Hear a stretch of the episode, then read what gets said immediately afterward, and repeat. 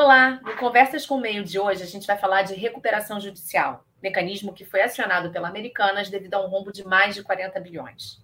Os detalhes do plano dessa gigante do varejo foram apresentados na segunda-feira à Justiça. E quem vai explicar como esse recurso jurídico funciona e que está disponível aqui no Brasil há 18 anos é Eduardo Seixas, sócio-diretor da Alvarez e Marçal. Eu sou Andréa Freitas, editora do Meio, e o Conversas com o Meio está só começando. Acompanhe aqui comigo.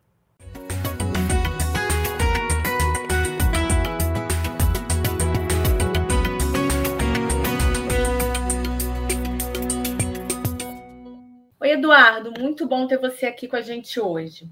Vamos lá, a gente vai falar um pouquinho de recuperação judicial e a minha primeira pergunta é bem objetiva, né? Qual o que é uma recuperação judicial e qual a diferença desse recurso para falência? Ok, André, é, é um prazer muito grande para mim estar participando aqui do Conversa com o Meio. É, e pergunta muito, muito tranquila, né? A recuperação judicial né, é um passo normalmente antecedente à falência. Né? As empresas buscam uma proteção judicial quando elas têm alguma dificuldade em cumprir com suas com o pagamento das suas dívidas, né? onde elas não geram caixa suficiente para pagar suas dívidas e elas entram num processo, né, um pedido, uma proteção judicial para que ela consiga fazer uma renegociação com seus credores é, de forma estruturada, né?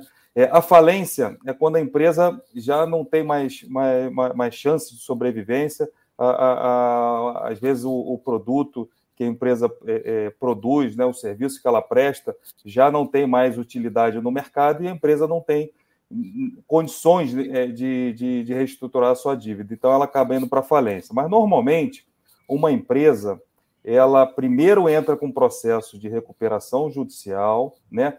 Tenta fazer uma, uma renegociação da, da, da, das suas dívidas e caso ela não tenha êxito nessa renegociação, ou mesmo que ela tenha uma, um êxito na renegociação, mas ela não tenha, ela não consiga cumprir, né, consiga cumprir com um plano que numa recuperação judicial, a gente precisa aprovar um plano de pagamento. Daí ela entra, ela acaba convolando em falência. Né? Então, normalmente, a, a recuperação judicial é um, um, um processo é, é, antecedente a uma falência. Né? Alguns casos não, a empresa entra em falência direto, mas são, são, são casos de. são menos casos. Né? E quais são os requisitos para uma empresa entrar né, com esse pedido de recuperação judicial? Existe algo assim que ela tenha que cumprir, enfim, alguns elementos mínimos para ela poder fazer esse pedido à justiça? Sim, tem alguns elementos mínimos. A, a lei de recuperação judicial é a lei 11.101, né, de 2005.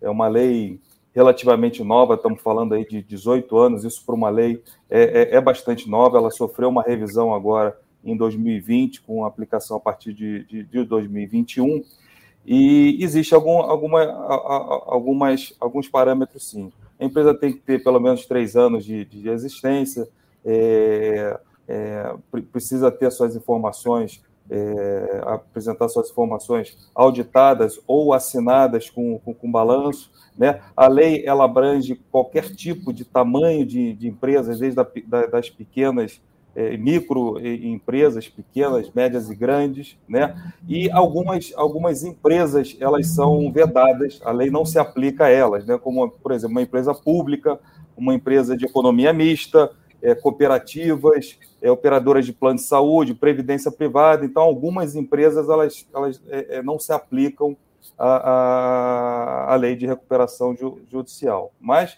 basicamente, uma empresa com mais de três anos de, de, operação, desde que ela se enquadre né, na, na, na, na, recuperação judicial, ela pode pedir é, é, a recuperação judicial.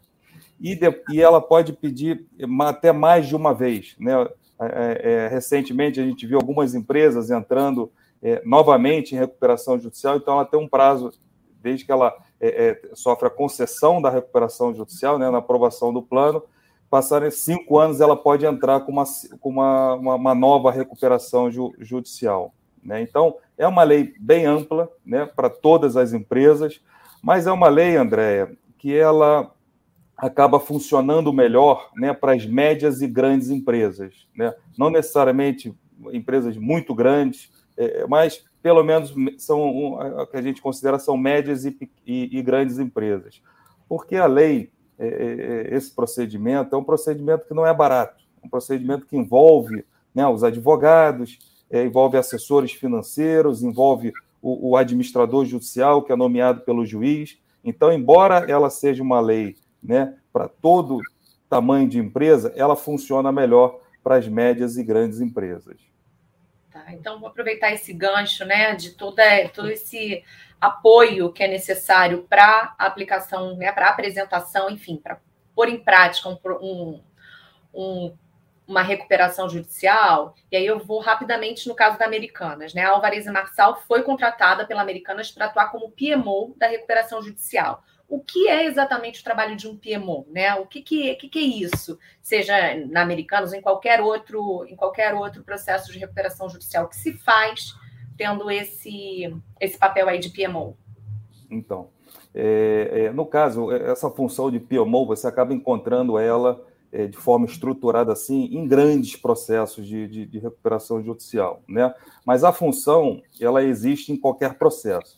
Basicamente é, é a pessoa ou a empresa que vai fazer toda a coordenação do processo de, de recuperação judicial. Então a, a, relação com o administrador judicial, a relação com, com os que a gente chama de stakeholders, né? Todos que estão envolvidos no, no, no processo o, o a, a, companhia, o, o, os credores, o, o, juízo. Então, vai coordenar esse, esse, esse eh, programa, esse processo todo.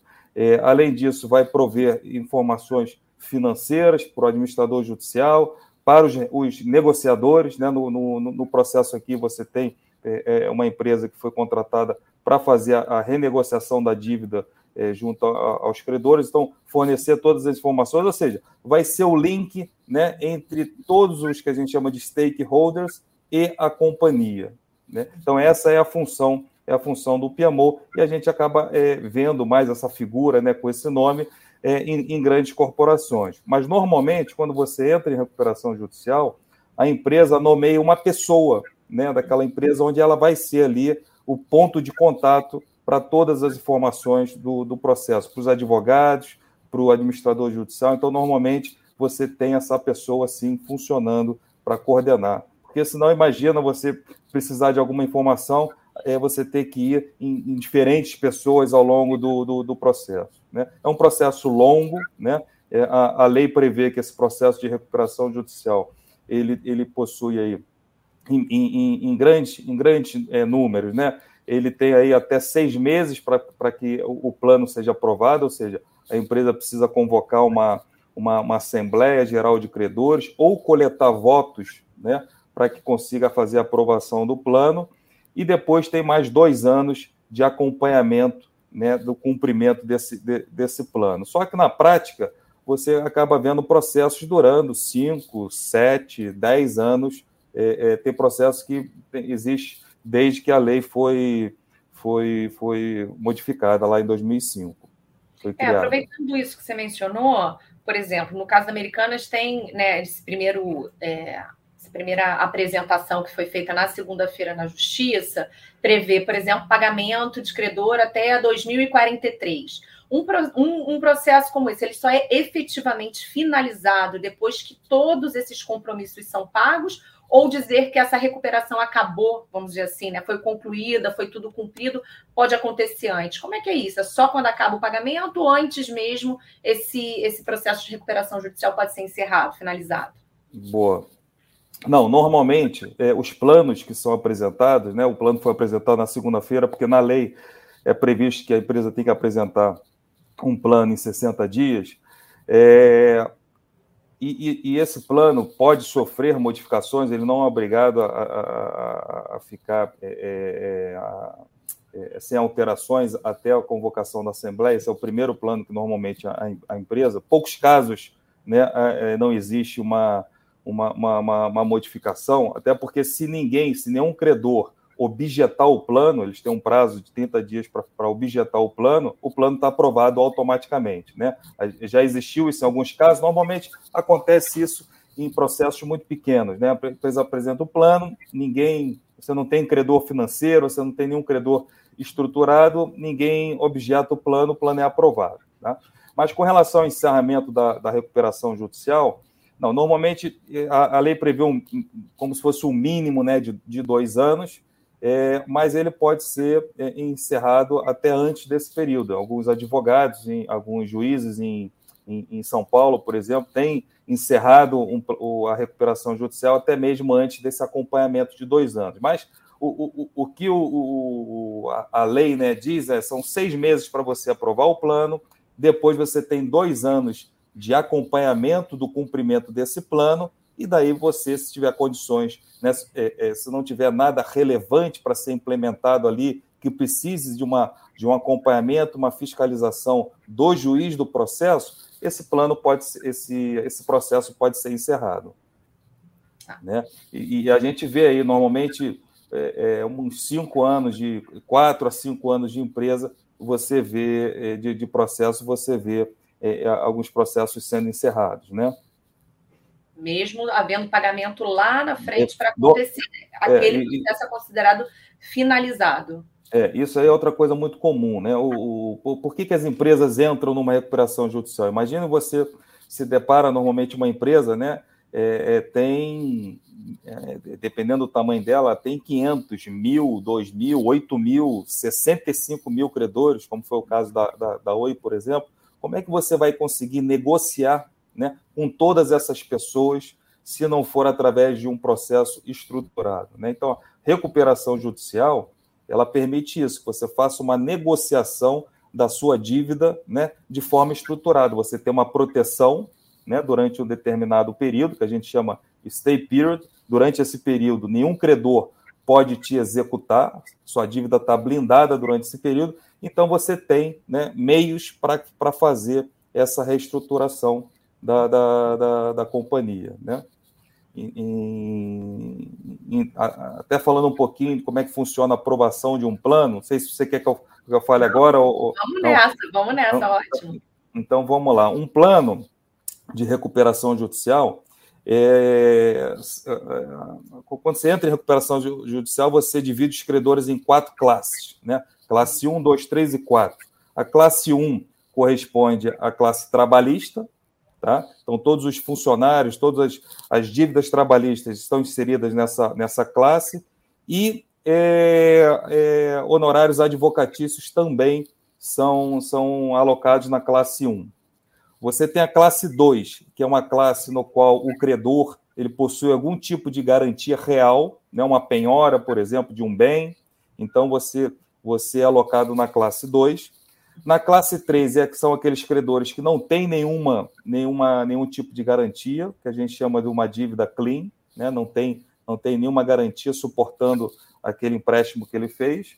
E na classe 4 é, são as micro e, e, e, empresas de pequeno porte, e, e, são os credores né, que são micro e, pequeno, empresas de pequeno porte. Então você precisa aprovar, é, sem nenhum intervenção judicial, você precisa aprovar nas quatro é, é, classes. Né? Então, na classe 1 e na classe 4, que são os trabalhadores e as empresas de, de é, micro e pequeno porte, você aprova por ma maioria 50% mais um somente de credores, somente pela quantidade de credores, não importando o crédito que cada um tenha. Ok?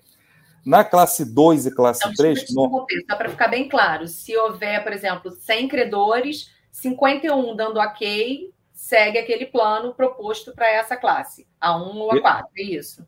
Perfeito. Tá. Só que 100 credores que estejam participando da Assembleia. Né? Tá. Se eu tiver 100 credores na, na, no meu processo como um todo e somente 20 comparecerem à Assembleia, então, eu preciso ter 11 né, aprovando, aprovando, independentemente do tamanho do crédito dele. Tá? Uhum. Isso para as classes 1 e a classe 4. Na classe 2 e classe 3, que normalmente são créditos mais relevantes, a empresa precisa aprovar tanto maioria, né, 50% mais um, dos presentes, uhum. tanto em termos de número de credores, quanto em valor de crédito. Tá? Então, ela tem que, ela tem que aprovar é, é, nas duas modalidades. Então, um plano é aprovado sem nenhuma intervenção judicial se você conseguir aprovar a classe 1, 2, 3 e 4. Se você não conseguir aprovar em uma, em uma das é, quatro classes, aí você começa a ter um desdobramento, uma complexidade maior, que a gente chama de uma aprovação via Cram Down. Né? Se pelo menos tiver uma aprovação de um terço na, dentro daquela classe ali, o juiz pode é, é, é, a, a, autorizar a aprovação, a aprovação do plano. E, e, e, por exemplo, se eu aprovar na classe 1, não aprovar na 2 e na 3, uhum. eu, quer dizer que meu plano não está aprovado.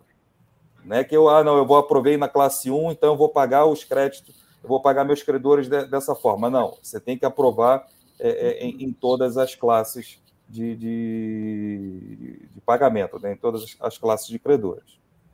Tá. Você mencionou, acho que a classe 2, que tem algum tipo, que pode ter um bem penhorado, alguma coisa do tipo. O que significa exatamente isso? É, por exemplo, sei lá, é, não sei, um carro que esteja em leasing com a empresa, aí a, o, o, proprietário poderia recuperar esse, esse bem. É algo assim? Não sei se eu dei é, um não, exemplo mais adequado, mas é algo não, assim. Bom, um, um bom exemplo. Na verdade, né, em termos jurídicos, você pode ter um carro através de uma penhora, né? Por exemplo, eu te emprestei um dinheiro, André, eu estou aqui te emprestando aqui 100 mil reais, é, eu posso não pegar nada como garantia. Você me paga isso aí em 24 parcelas e pronto. Ou seja, eu sou um, eu sou um, um, um é, eu sou um credor quirografário. Eu te emprestei o dinheiro e não te exigi nenhuma garantia. Essa é a classe 3. Na classe 2, eu chego, te empresto os 100 mil, e eu falo, o que, que você tem para me dar como garantia? Ah, eu tenho aqui um apartamento, eu tenho aqui um, um, um carro. Então, eu vou pegar, né, vou fazer uma penhora desse, de, de, de, desse carro.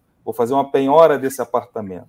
Então, nesse caso, eu tenho uma garantia que é o apartamento. Uhum. É, no caso, eu não posso pegar essa garantia.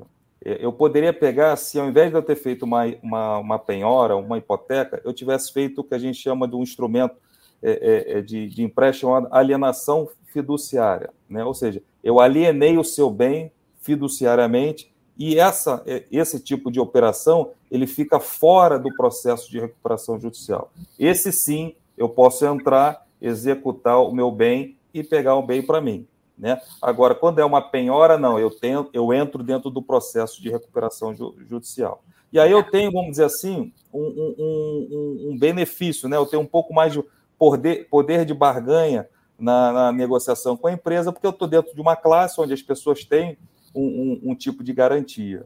Né? Então, essa é basicamente a diferença. Agora, se a empresa quiser, é, é, por exemplo, bem que eu tenho, é muito comum é, é desses credores, você tem pessoas com imóveis, é, com terrenos, fazendas, é muito comum ter, ter esse tipo de, de, de, de processo.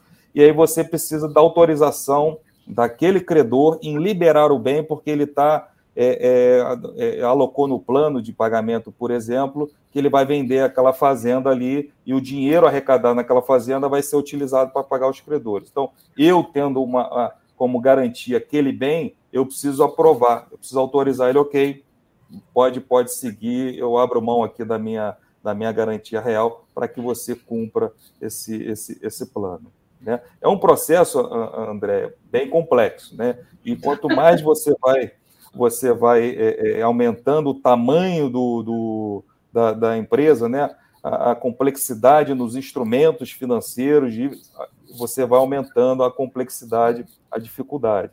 Você tem ideia, um plano, às vezes, a apresentação de um plano, você tem lá com 500, 600, já, a gente já trabalhou com, com empresas onde tinha 500, 600 páginas né, para é, é, é como plano de, de, de, recuperação judicial. Então, assim, é, é uma atividade bem, bem complexa isso.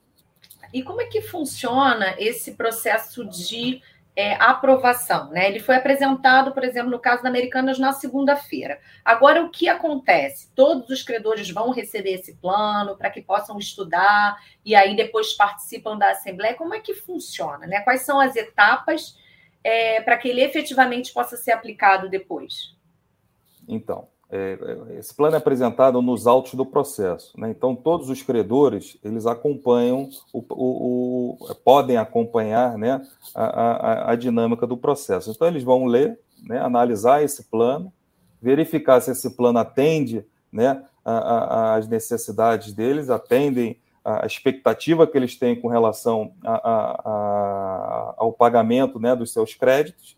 Caso eles não estejam de acordo, eles entram com uma objeção, né, justificando, ó, estão me pagando é, é, é muito longo, então um deságio muito grande, enfim, aí vai depender de, de, de cada plano. Então, eles têm esse prazo de, de 30 dias para objetar o plano, né, para ser para apresentar uma para ser contra o, o, o plano. E com essa objeção, abre o prazo né, para a companhia convocar uma Assembleia Geral de Credores, né? É, normalmente, é, antigamente, antes da pandemia, essas assembleias eram, eram presenciais, né? Com, com, com a pandemia, ah, essas, essas assembleias passaram a ser virtuais, né? Em alguns casos, possui uma assembleia híbrida, onde uhum. você tem uma estrutura presencial e uma estrutura online, né, para fazer a, a assembleia. Então, nesse momento é onde vai se discutir, né, o plano com os credores. É. Na verdade, essa discussão ela, ela inicia quando você entra em recuperação judicial. Normalmente a empresa já procura os seus credores, né? A gente vê acompanhando aí na, na, na mídia, já, já procura os seus credores para tentar compor uma negociação. Depois que apresenta o plano, né? É, é a apresentação, vamos dizer assim, oficial daquela, daqui, daquilo que a companhia está tá, tá, tá sugerindo como plano de, de, de, pagamento. E daí você inicia um processo, um novo processo de, de negociação. Normalmente você, você faz essa negociação aí com os principais credores de cada classe, né? E, e, e, e você tem esse prazo para convocar a, a, a Assembleia, né? É, a lei, em 2020, agora, é, é, a gente teve uma, algumas alterações em relação à lei, e, e, ela permite que você não precise convocar uma assembleia caso você já tenha colhido né, autorizações e aprovações dos seus credores de forma prévia, né, é, é, sem precisar é, convocar uma assembleia. É, mas isso acaba sendo mais utilizado em, em casos menores, com, com, menos credores, né, com a quantidade menor de credores. Quando você tem um processo que você tem é, é, milhares de credores, fica mais difícil você colher, porque você tem que colher os votos por, por que a gente chama por cabeças, né, por número de credores, e por é, é, crédito financeiro. Tá? Então, normalmente, o que, o, o que se tem é daqui a dois, três, quatro meses ter uma, uma assembleia de, de credores para a deliberação desse plano. Né?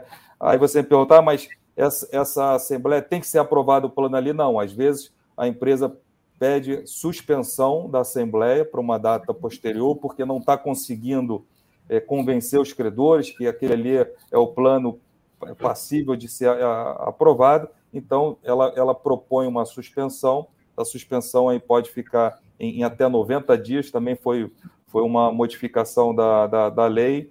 É, na lei anterior você podia suspender, por, por, não tinha prazo nenhum, quantidade, então agora deu uma, uma, uma limitada, mas você consegue fazer essa suspensão, porque aí você vai pedir mais tempo, né? Você vai ter mais tempo para poder negociar é, é, é, a, a, dívida com seus credores. Em alguns casos, essa suspensão é feita até dentro do próprio dia, né? às vezes é só, é só um detalhe, um detalhe, detalhe pequeno ali para você para você conseguir aprovar. Então, às vezes, pede a suspensão da Assembleia para retomar daqui a uma hora, duas horas, e, e em alguns casos isso, isso acaba sendo, sendo o, bastante utilizado.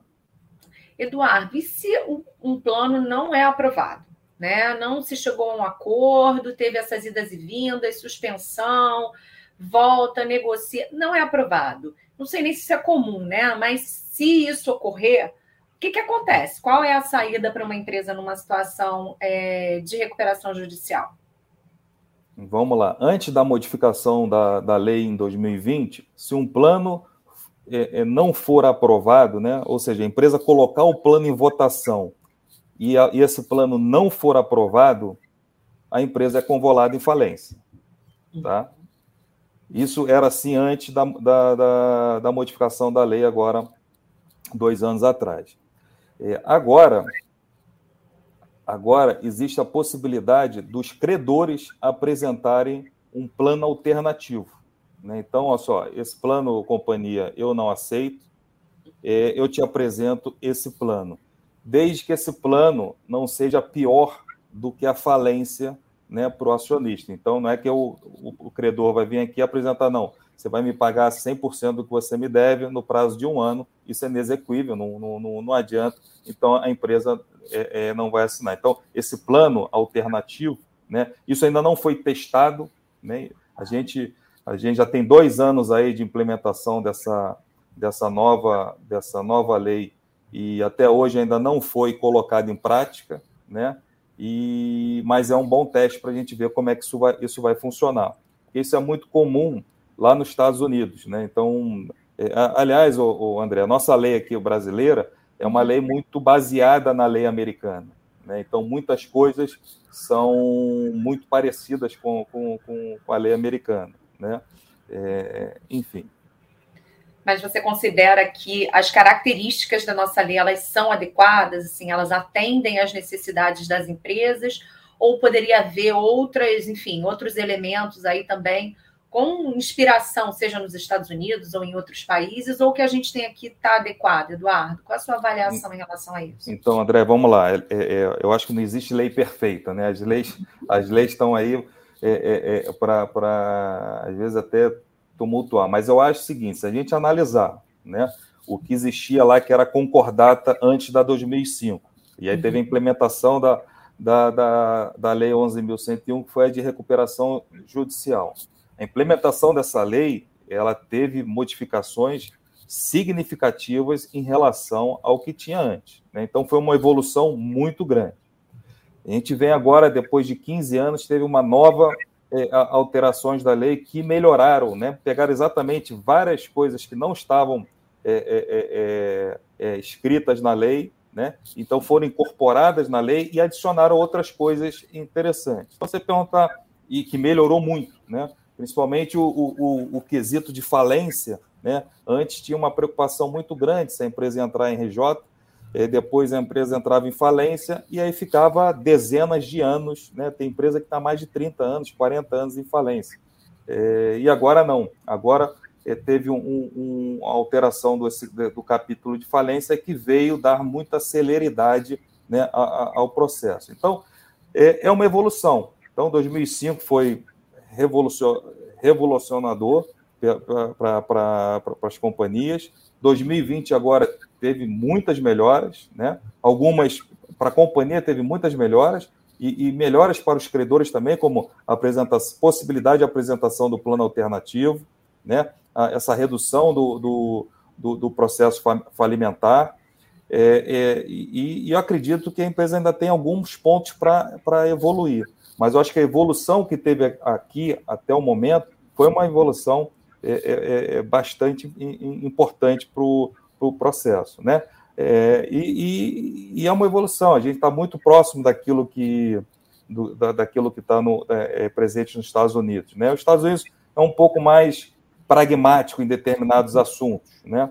mas eu acho que é uma evolução grande. Eu diria que hoje a lei, a lei é uma lei boa para o processo de, de, de recuperação. Não é a melhor, né? Poderia ser aperfeiçoada em, em, alguns, em alguns aspectos, mas é uma, uma, uma lei importante para tanto para as companhias e agora deu uma, uma deu uma, uma um, um, poder maior de barganha para os credores. Voltando um pouco ali na questão das classes, né? Classe 1, 2, 3, 4, há algum tipo de hierarquia para o recebimento, enfim, das dívidas, né, para a quitação das dívidas entre a empresa que está em recuperação judicial e os credores, enfim, o trabalhista vai na frente. Quem, como é que é isso? Tem alguma ordem nesse sentido, Eduardo? Não, ne, é, necessariamente não. O que se faz, né, você tem lá um, prazos para pagamento do, do credor trabalhista em, em, em, em, até um ano, isso é previsto, mas acaba sendo às vezes é, é feito o pagamento em, em, num período superior a esse. Mas o, o que acontece, na verdade, é, a, na prática, a, as companhias elas, elas acabam priorizando os funcionários né, e as empresas de pequeno porte, os valores menores. Então, normalmente, eles têm um prazo de pagamento é, mais curto. Né? Às vezes, paga à vista. Não, quando você tem uma, uma dívida muito pequena, eu vou te pagar à vista, e é, até porque você limpa né, o processo, mas você ficar é, lidando com essa quantidade enorme de credores durante 30, 40 anos. Então você já limpa. Né? Então, a empresa que, que tem uma dívida muito pequena, aí vai depender do processo, às vezes até 5 mil, até 10 mil, enfim. É, você acaba pagando à vista, acaba pagando em seis meses, acaba pagando em 12 meses, né? Mas uma característica do processo de recuperação judicial é que você deve tratar os seus credores, né, é, da mesma forma, né, com isonomia. Então, por exemplo, eu não posso tra tratar um trabalhista diferente de outro. Eu não posso pagar mais rápido para um funcionário do que outro, né? O que se faz normalmente, né, é, é que a gente chama de subclasses, é, às vezes eu tenho um, um trabalhista só, eu vou pagar para todo mundo que tem até 150 salários de, de, de crédito, eu vou pagar assim, vou pagar à vista, eu vou pagar em 12 meses. Para quem tiver acima de 150 salários, eu vou pagar de forma diferenciada. Né? Então, eu estou pagando todo mundo 150 salários. Agora, se a pessoa tem mais de 150 salários de, de, de crédito, ela vai receber os 150 ali, igualzinho a todo mundo, e aquilo que, que, que sobrejar né, os 150 vai receber de outra forma. Né? Outra coisa comum é, se, se fazer na subclasse, você dentro dessa da classe quirografária, você tem muito fornecedor. Né? Uhum. Então, por exemplo, eu tenho um fornecedor que é estratégico, fornecedor importante para a companhia, né? E eu tenho outro fornecedor que não é tão importante. Então a gente de, de, define lá quais seriam aqueles in, in fornecedores que, por exemplo, mantiverem a mesma política comercial que mantinham no ano passado, antes da, da recuperação judicial. Eu vou tratar ele de uma forma diferenciada, né? Eu vou pagar as dívidas dele de uma forma é, é mais rápida aquele credor que, que, que, que não está não, não tá me dando crédito, aquele credor que não, não, não, não é tão estratégico assim para a minha operação, eu vou pagar ele de forma, de forma é, diferenciada. Né? Então, existe, é, resumindo aqui, existe uma, um, um, tratamento de forma isonômica né, para os credores dentro de cada classe, mas acaba se fazendo é, é, é subclasses dentro dessa classe, justamente para que você é, é, é, é, procure um, um, um plano é, que, que, atenda a, a, a companhia né, de, de, de, forma adequada. Né? Uma coisa, outra coisa importante, Andréia, normalmente a maioria, se não todos os processos de recuperação judicial, eles precisam de dinheiro. Né? Muito uhum. comum, a empresa entrou em recuperação judicial, você sofre né, um, uma suspensão aqui do crédito né, normalmente temporário. Então, você precisa de dinheiro novo. Né? Então, outra coisa comum é você é, tratar a, a, as instituições financeiras também de forma diferente. Aqueles que estão em empréstimo vão ter um pagamento da sua dívida de forma diferenciada. Né? Então, é muito comum. Todo o processo, normalmente, a empresa precisa de capital para fazer frente. Por isso, que é muito importante que uma empresa, quando ela é, precisa entrar em recuperação judicial, ela tenha definido uma estratégia, né? Infelizmente, na, na, prática, não é isso que acontece. A empresa acaba sendo atropelada por algum credor e você acaba tendo que entrar numa recuperação judicial sem se preparar.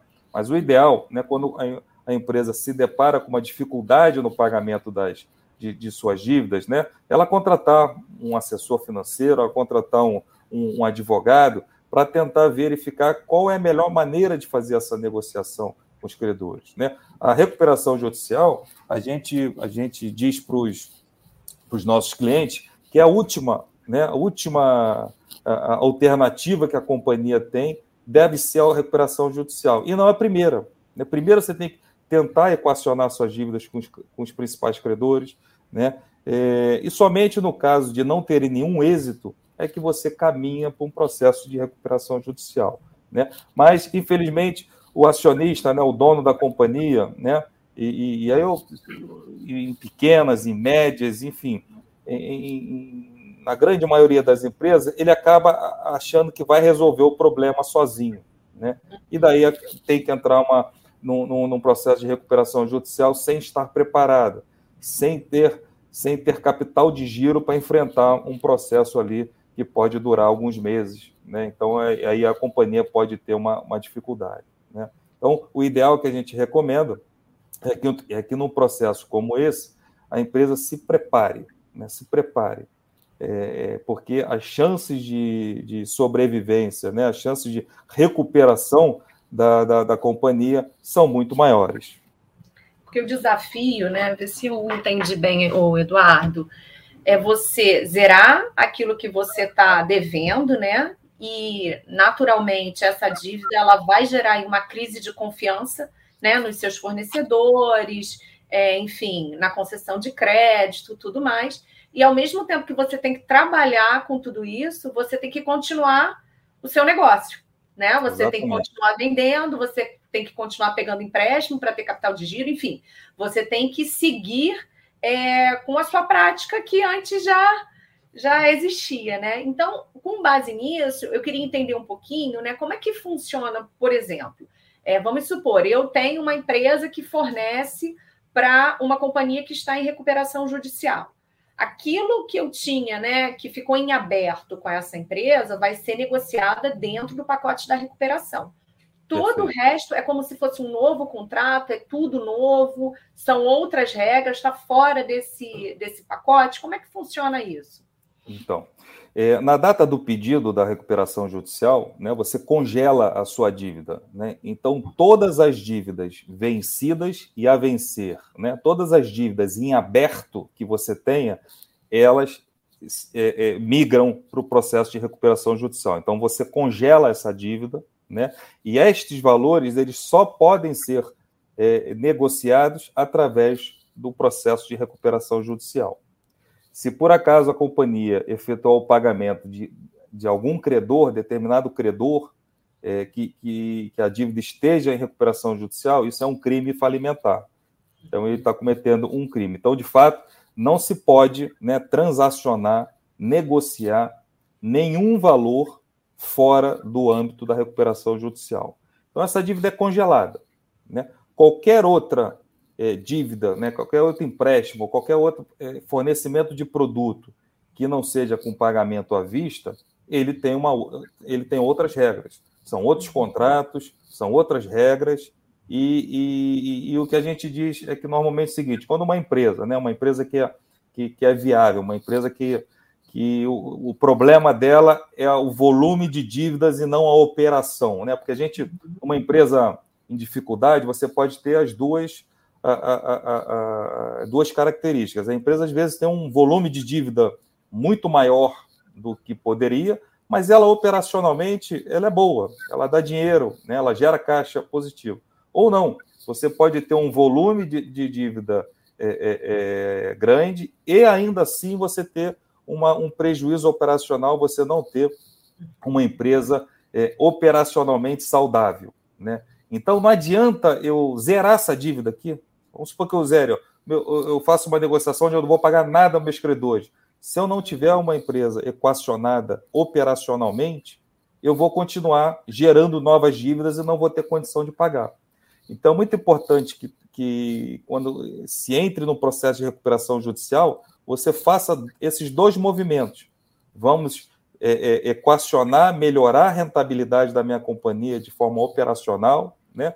Vamos fechar aquelas operações que não dão dinheiro, vamos manter aquela, é, manter o foco naquelas operações, naqueles produtos que dão dinheiro, né? E vamos equacionar essa dívida, porque essa dívida está desproporcional para o tamanho da minha empresa.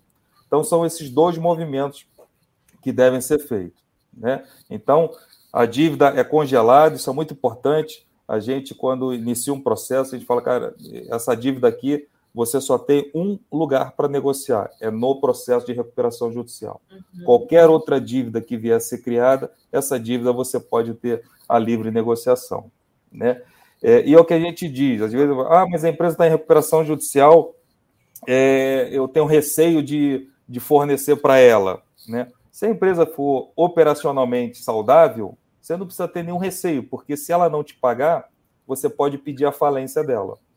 Né? Então, ela, é, é, ela estando operacionalmente saudável, operacionalmente gerando resultados, é muito mais fácil ela é, é, cumprir com o pagamento da dívida do que se ela não tivesse recuperação judicial. Você está entendendo? Porque existe né, um, um, um artigo da lei é, é, determinando que se ela não te pagar estando em recuperação judicial, você pode pedir a falência dela. É muito mais fácil dela cumprir. Agora, se a empresa não tiver é, é, é, operacionalmente saudável, ela pode, ela pode vir a não, a não cumprir com as suas obrigações.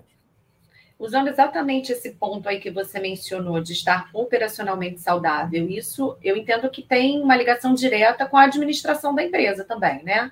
E como é que funciona essa administração no momento da recuperação judicial? Segue a mesma, a mesma direção, a mesma administração? Entra alguém para poder, vamos dizer assim, é, assumir a empresa durante uhum. esse processo? Ou essa, essa interferência né, seria apenas em relação ao, ao montante, né, ao que está sendo equacionado ali na recuperação judicial? Como é que fica essa parte administrativa? É, no, normalmente, a, a, a, administração da empresa, e aí que eu, que eu vou pegar um gancho aqui no que eu falei da questão de, de você buscar assessores né, para atuar junto, em, em, conjunto com você no processo, a importância dos credores, porque a companhia ela tem que continuar operando, ela tem que continuar vendendo, ela tem que continuar comprando, ela tem que continuar gerando caixa. Então, o desvio da atenção né, dos executivos da empresa eles precisam continuar na empresa. Eles não podem se desviar para uma renegociação com credores, eles não podem se desviar. Então, por isso que é importante a, a empresa é, é, é contratar assessores para fazer esse papel de renegociação, de negociação do, do, das dívidas, para que toque o processo de recuperação judicial e deixar os seus executivos lá tocando efetivamente a companhia. Né? Então, normalmente, Andréia, é, a gente tem uma permanência da administração da companhia, ou seja, o acionista decide né, é, é, quem vai ser, quem vai administrar. Ele pode continuar com a mesma administração que vinha até então, ele mesmo pode mudar, né, por, por pode trocar o, os diretores, o presidente, fica a cargo dele fazer essa mudança. A não ser que tenha, a, a, é, é, é a, tenha ocorrido alguma fraude né, no, no processo e o juiz pode sim é, é, é, nomear né, o que a gente chama aí de um gestor judicial ou nomear um interventor para que faça a administração da, da, da companhia. Né? Então, essa a, a interferência do Poder Judiciário na gestão da companhia é só se acontecer alguma coisa é, que, que esteja é, é, fora né, do, do, do, dos padrões. Né? Se não houve fraude, não houve, houve apenas não houve má gestão, não houve fraude, houve apenas uma, uma quer dizer, má gestão não, se não houve dolo, se não houve fraude, é, a, a, empresa teve só, às vezes, errou, errou na mão, errou na gestão aqui, a empresa continua, né? não, não, não tem por que o judiciário se, se intrometer. Isso é comum, sim, em alguns casos a gente tem, né? É, é, vários processos a gente, a gente tem aí uma, uma modificação do, do da gestão. É, é, é existe uma, é, uma, denominação de gestor judicial, que é diferente do administrador judicial. O administrador judicial é a pessoa física ou jurídica que o juiz nomeia, né, assim que ele, ele aceita o pedido, né, assim que ele defere o pedido de recuperação judicial, ele nomeia um administrador judicial. O nome é ruim, porque na verdade ele não administra né? A companhia, ele não administra nada, tem muita confusão com, com, com, as funções do administrador judicial em determinadas é, é, é, jurisdições. Mas é, é, é uma pessoa, vamos dizer assim, de confiança do juiz para que fiscalize e coordene todo o processo de recuperação judicial. Então, essa, essa, essa figura e é, ela vai acompanhar, ela vai checar se o valor das dívidas está tá, tá, tá correto, ela vai fazer com que é, presidir a Assembleia Geral de Credores, ela vai fazer com que o processo de recuperação judicial ele ande, né, e não fique simplesmente na mão do, do da, da, da, companhia. O gestor judicial não. Ele não. O administrador judicial ele não administra a empresa, ele administra assim, o, processo o, processo de recuperação. Tá. Isso, ele coordena. Realmente, o tema é ruim, né? Fica confuso. É, o tema, o tema é ruim. Coisa o tema é bem. É, é, o, o, a nomenclatura é bem, é bem ruim, né? E tem muita confusão nessa função, por incrível que pareça, dos tribunais normalmente trabalhistas. Né? Eles acabam confundindo a figura do administrador judicial como o diretor da companhia. Né? É, enfim, isso acaba trazendo problema para o administrador judicial, porque ele é, é, às vezes, penalizado por algo que ele não, não, não cometeu. Né? Mas isso é diferente do gestor judicial. O gestor judicial, não, ele vai, de fato, entrar para gerir a companhia. Tá? Então, essa é a diferença. Mas isso acontece num, num número pequeno de casos em relação ao total de, de, de pedidos que a gente tem aí, de, de processos de recuperação judicial. Tá. É, se o processo né, for aprovado é, e não for aplicado, você mencionou que aí o credor pode pedir a falência da companhia, né? O que significa exatamente isso? Se a, se a empresa for à falência, o que ocorre com essa dívida? Como é que isso é pior? Enfim, como é que fica essa relação com o credor? Então, vamos lá. Então, é, é, a, forma de, do, do, do da, da, empresa, né? Caso ela não cumpra com as obrigações de novas dívidas, o credor pode pedir a falência da, da, da, da companhia. Outra forma de, de da, da empresa, do, do, credor pedir a falência é o não cumprimento do plano de recuperação judicial. Né? Isso, isso também é comum. A empresa aprova um plano, mas ela não consegue cumprir. Uhum. Daí sim, é, é, existe hoje, né, embora a lei fale, ó, não cumpriu, a empresa faliu, existe hoje aí uma. Como é que se fala? Uma. É, é, é um perdão durante algum tempo, né, para que a empresa consiga, às vezes, em alguns meses, às vezes ela, ela vai se recuperar, ela vai, vai, vai, vai continuar é, cumprindo o plano, mas se não cumprir, a empresa convola em falência. Aí na falência muda tudo. Na falência, aquilo, aquele plano todo que foi aprovado, aquilo ali é, é, é cancelado. E aí sim, existe um artigo na lei que você estabelece prioridades de pagamento. Ah. Né? É, então você tem o que a gente chama de credores extraconcursais, que estão fora do concurso, eles vão ter prioridade. Aí tem o, o, a classe trabalhista, que tem até, até 150 salários, eles têm, eles têm prioridade em relação aos demais. Aí depois vem para aqueles é, que a gente chama do, dos financiadores, né, do, dos investidores que financiaram a empresa após o processo de recuperação judicial. A gente tem uma nomenclatura chamada DIP, né, Debt in, é, in Possession. É aquele, é aquele banco, aquele investidor que fez um DIP na companhia, ou seja, ele apostou colocou dinheiro novo depois do pedido de recuperação judicial. Esse tem prioridade em relação aos demais. Né? E aí você tem toda uma, uma prioridade até chegar. Aí tem, depois tem a, dívida tributária, uhum. depois você tem a dívida é, é, sem garantia. Né? É, é a, a, a, desculpa, tem um, o fisco, depois você tem aqueles que têm a garantia real, que tinha lá a penhora do apartamento, e depois e depois é, é, vem a, a, sem garantia até ter a dívida subordinada, que às vezes é com, com parte relacionada ou com o próprio acionista um, uma dívida. Então você tem um, como se fosse uma, um, uma lista de prioridades aqui. E aí o dinheiro, né, aquele dinheiro que, que, que for suficiente para pagar só uma, uma, um, um item, né, só um, um, tipo de credor, ele pagaria só aquele tipo de credor. Se ele conseguir pagar dois, é, dois tipos de credores, isso vai. É como se fosse um pote você vai alimentando. O que, que é o processo de falência? Quando a empresa entra em falência, o juiz nomeia um administrador judicial para falência, que pode ser o administrador que estava tocando a recuperação judicial ou não. Tá? É, entrou na, na, na falência, o objetivo do administrador judicial é arrecadar todos os bens que tem na falência, né? produtos, bens, é, é, é ativos é, é, fixos ou, ou, ou, ou móveis, arrecada tudo, avalia e vende.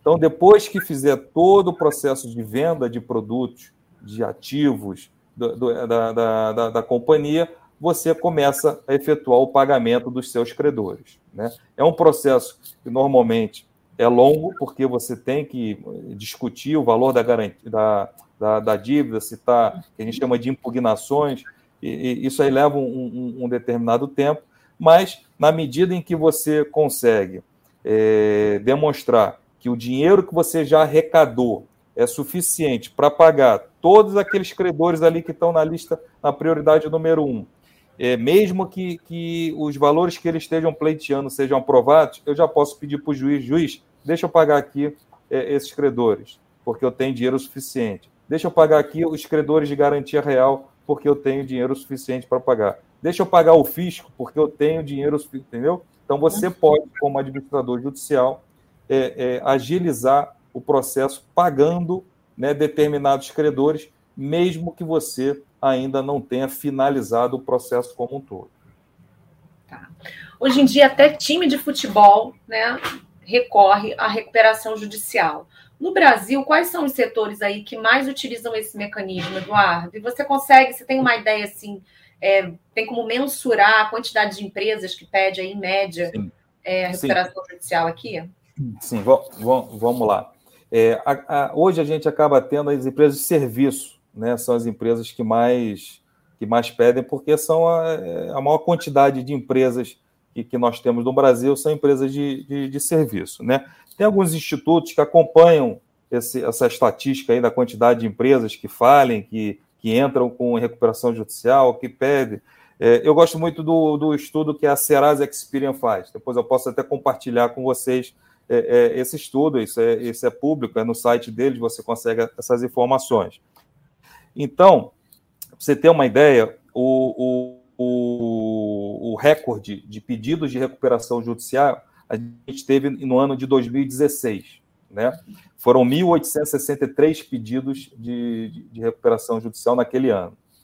Depois, você, é, nos próximos três anos, você caiu um pouco na faixa de 1.400 é, é, pedidos, né? 2016 foi aquele período ali do impeachment da, da, da, da Dilma, onde a gente estava sofrendo muito com a, com a, com a, economia ali em 2015, 2016.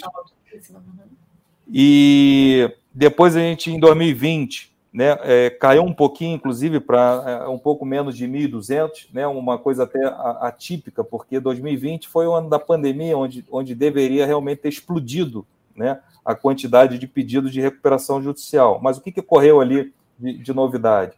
Os próprios credores, né, os bancos, os, os, os fornecedores, acabaram é, é, é, dando uma carência para uhum. as porque as empresas perderam 10, 30, 50, 70, 90% do seu faturamento ali naquele período de pandemia. Então, houve uma flexibilidade muito grande por parte desses credores para que a companhia pudesse é, é, é sobreviver. Né? Então, por Tem isso que a gente não... aquilo que você falou, lembra? De que a necessidade, às vezes, você negociar antes, né? Foi um momento que, por um fator é. externo, essa negociação prévia, antes de se recorrer a uma, uma recuperação judicial, acabou acontecendo, né? Foi por um fator né, inesperado, mas enfim. Totalmente, totalmente inesperado, né? E, obviamente, né, os bancos fizeram, fizeram isso porque teve uma contrapartida do governo, né? Os governo, claro. o, o, o, governo acabou auxiliando. Então, a gente caiu aí para mil, pouco menos de 1.200 em 2020. Depois, a gente cai na casa de 800 a 900 processos, que é, que é 900 pedidos, que foram os últimos dois anos. E agora, em 2023, a gente acredita que vai ter um aumento considerável. A gente já viu um aumento aí na, na faixa de 50% em relação a, a, ao ano anterior, e a gente acredita que esse número deva, deva permanecer até o final do ano. Então, a gente não, não, a gente não acredita que isso vai bater o recorde de 2016, de 1.800 e poucos uhum. pedidos, mas vai voltar aí para casa aí dos seus 1.400 é, é, é, dos anos ali de 2017 a 2019. Né? Então, é, é, é, eu estou falando de pequenas, médias e, e, grandes empresas. Né? Grandes empresas respondem aí por 10% a 15% dessa quantidade de, de, de, de, pedidos. Né? Se eu for incluir a média nessa conta aí, já vai para uns 30%. Uhum. Eduardo, e para a gente encerrar, é, o caso da Americanas, é claro, é o que está nas manchetes agora, né? Mas a gente também já teve outras grandes empresas aí, né? Odebrecht, Oi, que também recorreram à recuperação judicial. No geral, nesses casos mais relevantes, qual é o resultado atingido? Né? Essas empresas elas conseguem efetivamente se recuperar ou elas acabam depois falindo, quebrando? Como é que como é que é o decorrer, né, o resultado desses, desses processos tão complexos de recuperação judicial quando a gente está falando de gigantes? Então, André, vai, vai depender muito, de, de, de novo, é, as, as, maiores empresas, né? A gente tem a lista aqui das cinco maiores, a Odebrecht, a maior delas, depois em segundo vem a Oi, Samarco, Americanas em quarto e Sete Brasil em quinto. Então, estamos falando aí de dívidas de 80 bilhões da Odebrecht até quase 20, bi, 20 bilhões da Sete Brasil.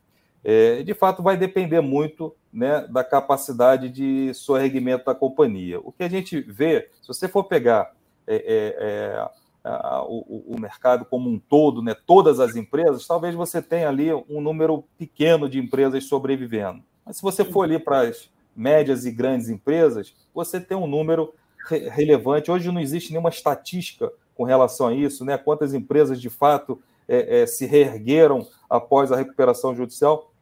mas a gente tem um número, sim, é, é interessante e, representativo das empresas se recuperando, né? Talvez não voltando a ser do tamanho que era, talvez não voltando, né, a ter as mesmas rentabilidades que tinham, a mesma geração de, de, de caixa, mas você vê as empresas sobrevivendo sim.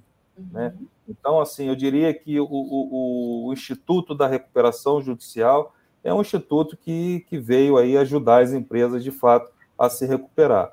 A gente tem bom, bom, bons exemplos aí de empresas né, que, que se recuperaram, me veio duas aqui na cabeça, a Eneva, a Eneva teve um, uma aprovação muito, muito rápida do seu, do seu plano, está aí, é, é, se recuperou e, e enfim, está indo de vento e popa. Outra empresa, uma empresa do Rio de Janeiro de varejo, a Casa e Vídeo, também entrou em recuperação judicial e se recuperou, está expandindo é é, é, é, agora as suas operações nos últimos anos. Então, você tem, sim, exemplos de empresas bem-sucedidas após um período de recuperação judicial. Né? E eu espero que cada vez mais a gente tenha é, é, sucesso nas empresas, né? porque, de fato, o Instituto veio aí é, para ficar.